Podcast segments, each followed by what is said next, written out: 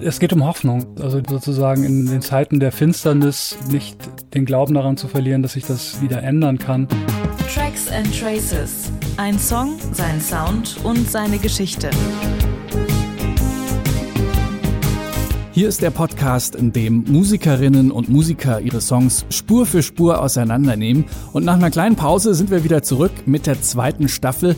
Ab jetzt gibt's wieder monatlich eine neue Folge. Ich bin Gregor Schenk. Frank Spilker ist das letzte verbliebene Urmitglied der Hamburger Band Die Sterne. Ganz alleine schmeißt er den Laden aber nicht. Ganz im Gegenteil. Auf dem zwölften Album, das einfach Die Sterne heißt, ist die Gästeliste so lang wie nie. Bestes Beispiel ist der Song Der Sommer in die Stadt wird fahren. Und den nimmt Frank Spilker in dieser Folge auseinander. Ihr werdet auf bekannte Musikerinnen und Musiker treffen, die an dem Song mitgearbeitet haben. Stichwort Aerobik.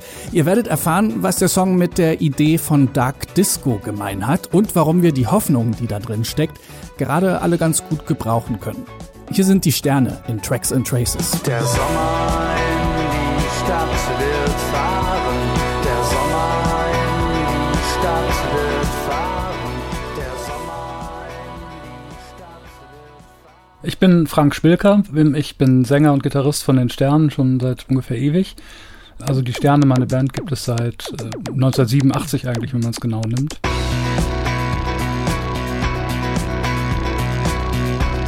Ich war irgendwie im Februar des vorvergangenen Jahres, das muss dann 18 gewesen sein, in Berlin aus irgendeinem Grund, beruflichen Grund und so und bin äh, mit so einem Elektroroller zum Bahnhof gefahren. Und das sind so Situationen, wo bei mir, also wenn man dann keine Musik hört, aber so Umweltgeräusche stattfinden, wo so Ideen entstehen. Und das war ziemlich naheliegend bei der Schafskälte, sag ich mal, der polnischen Schafskälte, mitten in der Stadt am Bahnhof in Berlin zu stehen, dass einem sowas in den Sinn kommt, wie es könnte ja mal wärmer werden. Und darum ist irgendwie diese Geschichte entstanden. Die Kälte und den Trotz verjagen. diese Kopfarbeit, äh, man hat diesen Satz und die Vorstellung von einem Beat oder einem Sounddesign, so ein Discoider-Beat und entsprechende Instrumentierung. Dann zwei, drei Sätze, die im Notizbuch gelandet sind, vielleicht schon auf der Fahrt mit der Bahn nach Hause und äh, möglicherweise eine Audioaufnahme im Telefon über die Gesangsmelodie. Das Ganze landet dann auf meinem Schreibtisch und wird zu Ende gedacht, sage ich mal. Also das ist dann immer so dieser, ja, dieser Arbeitsschritt, den man oft vergisst oder der dann eben dazu führt, dass aus den Ideen nichts wird, wenn man sich nicht hinsetzt und das wirklich zu Ende denkt. Das ist, glaube ich, noch viel entscheidender als Aufschreiben, Aufnehmen und sonst was. Äh, die Vorstellung muss einfach wachsen. Es darf nicht einfach nur bei einem Slogan bleiben. Wie für fast alle Songs gab es eigentlich schon ziemlich fertige Arrangements, weil ich ja so viel Zeit hatte zwischen 2014 und 2019, wo dann die Platte wirklich produziert wurde äh, habe ich sehr viel weitergearbeitet als bei vorherigen Sterneplatten und auch wirklich schon Arrangements gemacht, die so Bassgitarre, Keyboards und Schlagzeug auch schon beinhaltet haben.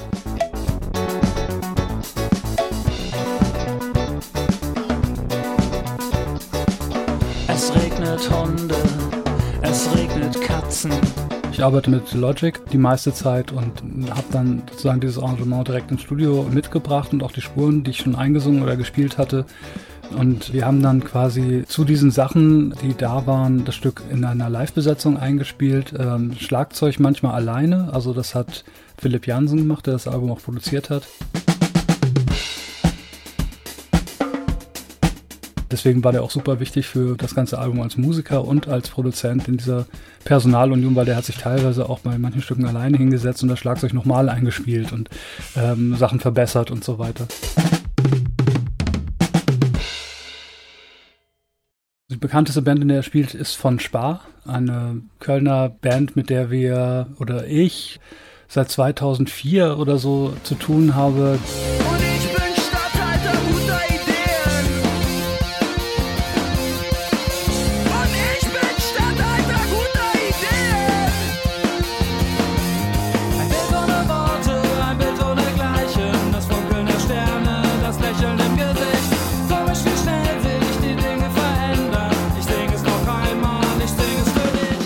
Produzententum ist bei von Spar halt enorm gewachsen. Es ist unglaublich versiert geworden. Die haben ja in den letzten 15 Jahren Alben gemacht, die alle sehr speziell waren und auf ein Sounddesign gemünzt waren. Also elektronischer Krautrock der späten 70er.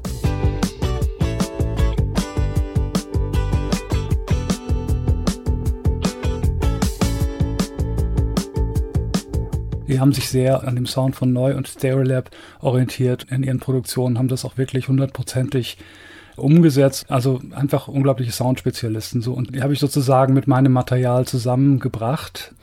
Und wenn ich jetzt sage, die meine ich eigentlich Philipp Jansen, der hat sich dann aber noch Philipp Thielsch, das ist der Gitarrist und Bassist von, von Spar auch, dazugeholt als ja, Engineer und als Musiker auch. Also er hat sozusagen die, die Sachen nochmal richtig in Anführungsstrichen eingespielt, die Bässe vor allen Dingen. Das ist natürlich jetzt so die Freiheit, die ich mir genommen habe am, ich sag mal, zu dem Zeitpunkt, als das Stück entstanden ist, war ja eigentlich klar, dass wir das nicht mehr in der alten Besetzung einspielen würden. Dieser Bass entstammt der Tatsache, sich zu überlegen, okay, es kann ja auch mal ein Synthie-Bass sein, so wie das auch üblich ist in dem Genre. Und diese Oktavbässe, also man kann die auch auf einem Vierseiter Bass spielen, aber es klingt dann halt anders. Nicht ganz so druckvoll wie mit so einem Moog-Synthesizer.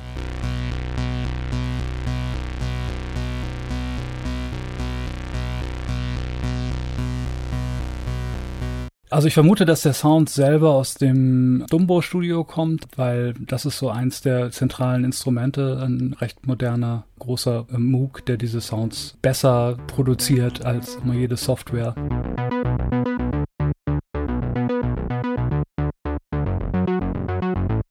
Meine, digital sind die Geräte ja letztendlich alle heutzutage, aber das ist so ein richtig schweineteurer Moog-Synthesizer gewesen, ja.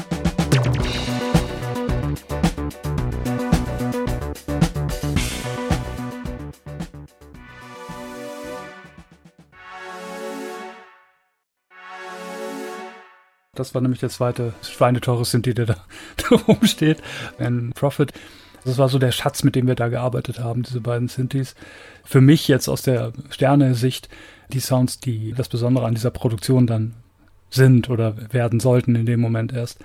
Weil man immer mit so einem klassischen reduzierten Instrumentarium erstmal loslegt und äh, dann im letzten Schritt auf sowas zurückgreift. Aus Sternesicht wäre erstmal immer nur so eine Schweineorgel da und ein Rhodes und Bass und Schlagzeug und eine Gitarre natürlich.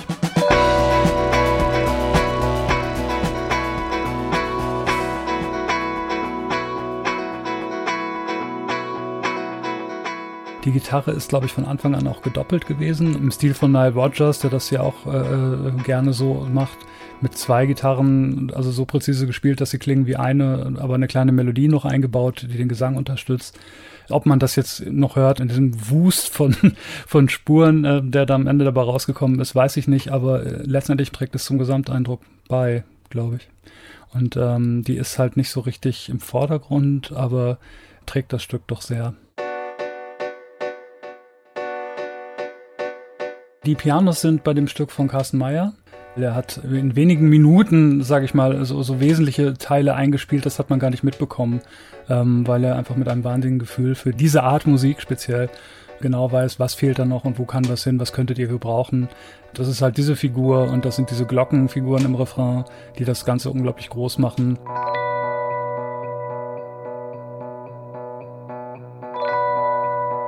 Dann diese paar Töne nur, die vor dem Refrain passieren und die Spannung steigern, ist unglaublich wichtig, aber unglaublich schnell gemacht. Wir haben ja den Song Wichtig nochmal aufgenommen von unserem ersten Album. Und ich, und ich bin wichtig. Der Song hat Carsten nach eigener Aussage damals sehr beeinflusst, also halt deutschsprachige Disco-Musik überhaupt zu hören und äh, also in cool zu hören. Hat seiner Aussage nach auch viel zu seiner musikalischen oder künstlerischen Entwicklung beigetragen. Insofern hat er sich diesen Song ausgesucht für dieses Tribute-Album, das wir gemacht haben. Und dann, äh, anstatt selber einen Remix zu machen oder so, hatte er vorgeschlagen, lass uns doch zusammen ins Studio gehen, den Song nochmal aufnehmen. Und er hat es dann zu einer ja, Extended Version äh, produziert, die es auch jetzt noch so zu hören gibt.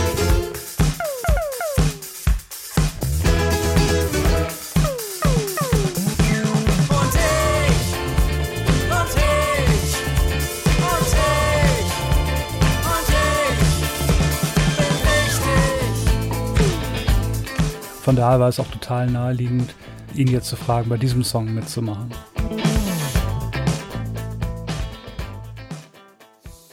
Eine durchgehende Bassdrum oder ich sag mal so modernere Tanzbeats wären bei den Sternen eher unpassend. Also das liegt schon ziemlich nahe, da irgendwie eine, eine Disco-Nummer draus zu machen. Das ist ja mittlerweile auch ein zeitloses Design. Ne? Also in den 90ern hätte man das klar in die späten 70er verortet jetzt durch so Bands, die man allgemein, äh, habe ich gehört, als Dark Disco bezeichnet, wie äh, Daft Punk zum Beispiel. Es hat ja schon mehrere Reinkarnationen dieses Genres gegeben, deswegen ist es gar nicht mehr so unbedingt End 70er. Und Nile Rogers lebt ja auch immer noch und spielt auf diversen Produktionen. Aber trotzdem, dieses Genre ist naheliegend, weil es sich quasi wie ein roter Faden durch äh, alle Sterne-Alben zieht, was einfach auch mit einer Vorliebe dafür zu tun hat und ein Gefühl, sich in dem Genre zu Hause zu fühlen, das auch zu können. Ne?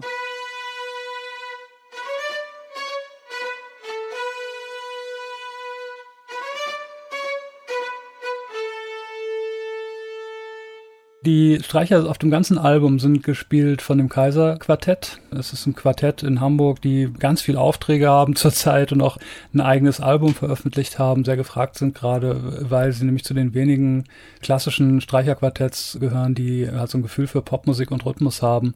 Das ist relativ selten, weshalb sie, ich glaube, auch so bei Helene Fischer und sonst was für Megaproduktionen mitspielen, also einfach gebucht werden.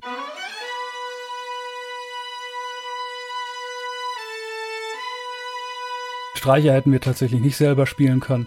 Ist aber was, was jetzt quasi neu war. Wir haben alles Mögliche schon gemacht. Bläser, Düdelsäcke und sonst was, aber noch keine Streicher. Und es ist ja auch wirklich ein Klassiker dann nochmal. Ne? Ich meine, bei solchen Produktionen hat man immer das Problem, wenn es so ein bisschen referenziell ist, also an eine bestimmte Zeit oder ein Genre erinnert, ob das jetzt Disco ist oder Reggae, dann muss man immer aufpassen, dass man nicht zu sehr in das Klischee äh, geht. Aber Streicher gehören auf jeden Fall dazu. Das ist jetzt nichts, was dem Genre fremd wäre.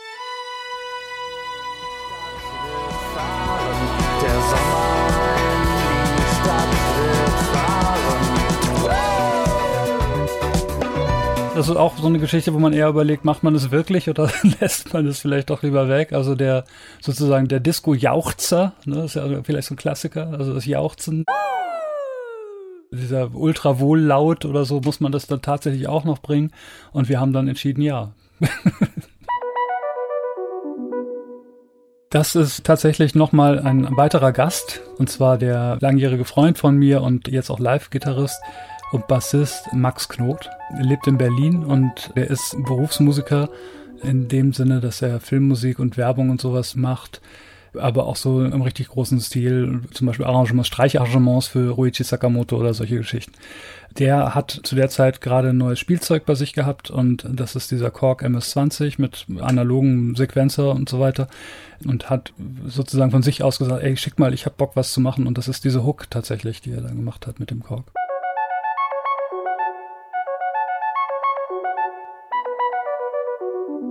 Also auch ein sozusagen authentisches äh, 70er Jahre Instrument.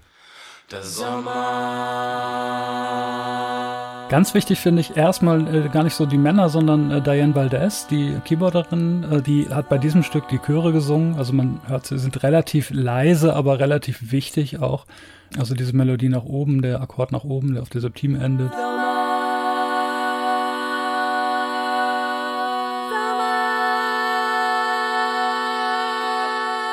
Und da haben wir aber auch durchgängig äh, Gäste gehabt, männliche Stimmen äh, stammen zu 100 Prozent von den Düsseldorf Düsterboys. Also Peter und Pedro von den Düsseldorf Düsterboys und International Music. Wir haben sie auch kennengelernt, ungefähr ein Jahr vor der Produktion und die wohnen um die Ecke, sage ich mal so, und haben Bock gehabt. Und es ist wirklich irre, dass man sie immer heraushört. Also dass sie so eine ganz äh, spezielle Färbung haben mit ihrem Gesang. Der Sommer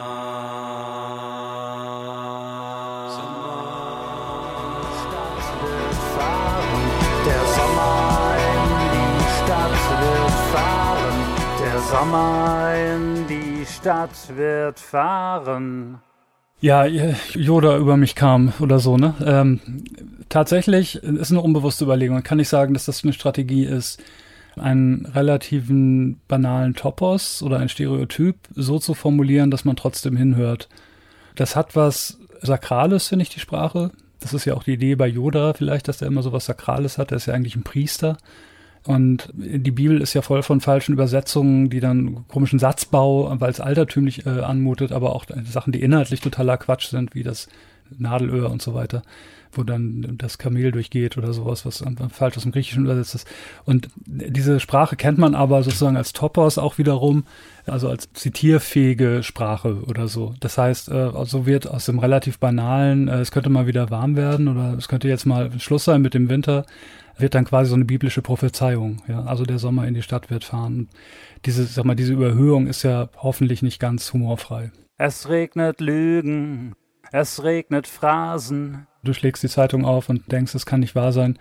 Die Gesellschaft rückt noch weiter nach rechts oder Sachen sind normal, die man nicht äh, gedacht hatte, dass das je passieren würde, äh, weil die Politik immer weiter sozusagen zugeht auf diese Leute, die quasi verbrecherische Gedanken hegen. Das ist jetzt erstmal der Konflikt, den ich andeute. Wir leben in einer Zeit, in der die Populisten regieren und äh, das Sagen haben und das sind die Lügen und die Phrasen. So steht man erstmal da am Anfang von dem Song. Komm, lass uns feiern, komm, lass uns tanzen, die ganze Nacht hier auf dem Tisch durch diese Wendungen hin, also diesen unerwarteten Schluss, äh, alles sieht düster aus, lass uns feiern, steht eine Frage im Raum, die einen weiter zuhören lässt. Das ist so quasi so ein Unterhaltungstrick oder Erzähltrick, den ich da verwende. Aber auch nicht nur um des Tricks willen, sondern weil das tatsächlich die Geschichte ist, die der Song erzählt. Also es sieht äh, düster aus. Was so, soll man darauf reagieren, indem man sich aufhängt oder wegläuft äh, oder depressiv wird? Nein, man geht in die Disco und feiert. So, das ist halt die Geschichte, die der Song dann weiter erzählt. Ich hasse dich und du hast mich.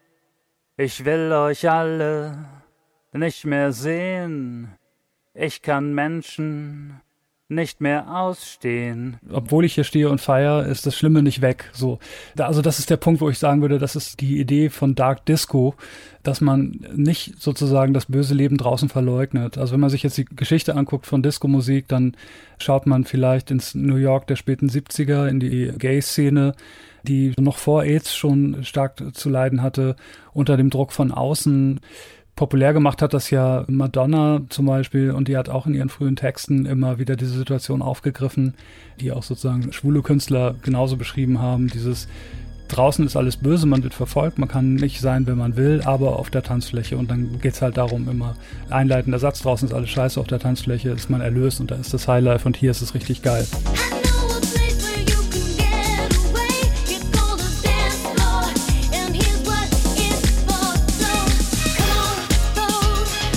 Und ähm, dieses Thema zu variieren, indem man zulässt, dass innerhalb des Songs, also auf der Tanzfläche, auch das Böse stattfindet und dieses eskapistische des klassischen Disco-Songs gebrochen wird, indem man das immer wieder reinholt. Das ist so die Idee von Dark Disco. Er kommt auf Wägen mit Girlanden vom Dorf, wo früher Hexen brannten. Da geht es um die Klischees, ne? Also Sommer ist ja als Bild, das Bild für die Erlösung oder für die Hoffnung und jetzt kommt der Sommer halt und dann äh, stellt sich heraus, das ist eigentlich auch nur ein Klischee. Ähm, da sitzen sozusagen blumengeschmückte Jungfrauen auf dem Heuwagen und winken den. Äh, stellt man, man stellt sich einfach einen Heimatfilm der 50er Jahre vor. Dieses Bild wird dann eben gebrochen mit dem Bild, ja, auf dem Dorf ist es eben nicht alles schön. Auf dem Dorf haben die Hexen gebrannt. Die Dörfer waren als erstes judenfrei in Deutschland in den 30er Jahren und so weiter und so fort. Das ist so das Bild, was die zweite Strophe aufmacht. Wenn wir die Kälte und den Trotz verjagen,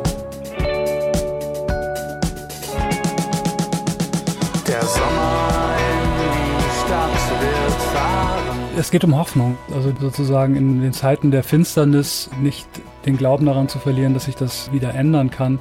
Das ist aber natürlich so, dass einem so ein Gedanke auch anspringt, weil die Zeiten in gewisser Weise finster sind oder weil man täglich die Zeitung aufmacht oder die News im, im Internet und denkt, das kann doch nicht wahr sein, was da schon wieder passiert oder was, was so gesagt und gedacht wird. Und eine Möglichkeit zu reagieren ist eben zu sagen, ja, aber es wird schon mal vielleicht doch wieder besser werden. Ja, die Hoffnung nicht fahren zu lassen. Der Sommer in die Stadt wird fahren. Und hier ist der Song in seiner Gänze. Die Sterne mit Der Sommer in die Stadt wird fahren.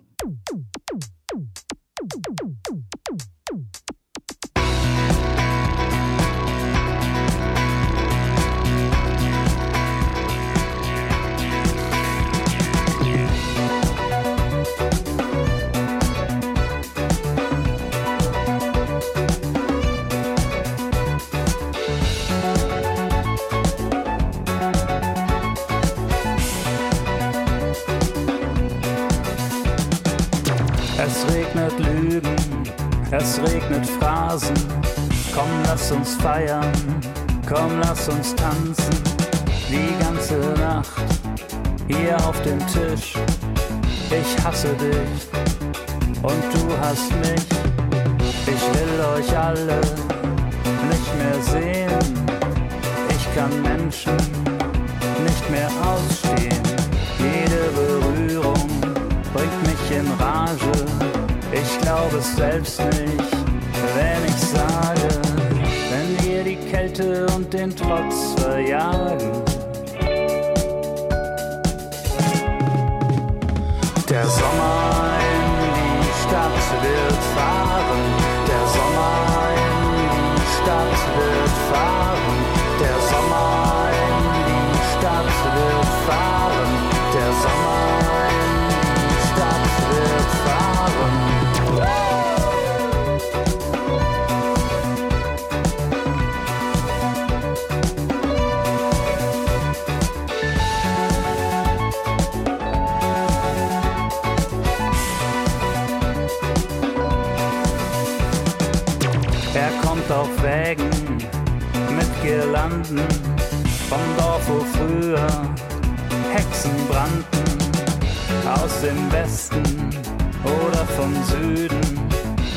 Ist egal, wenn wir ihn nur kriegen. Die Lieder würden wieder warm. Wir zögen uns nicht so blöd an. Das Eis erschmölze in den Getränken, der Schweiß ertröffe von den Wänden, wenn wir die Kälte und den Trotz verjagen.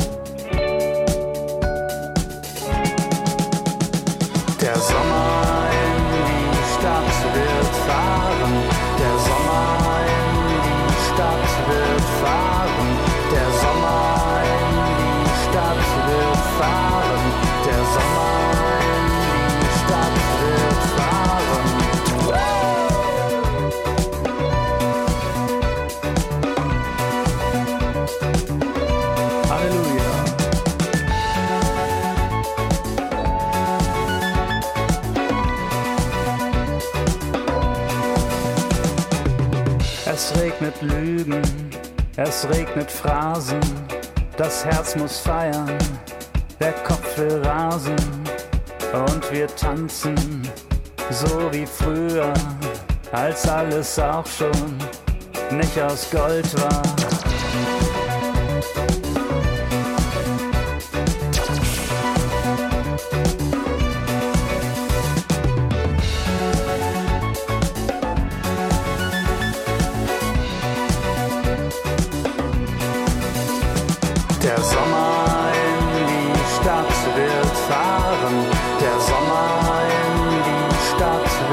Fahren. Der Sommer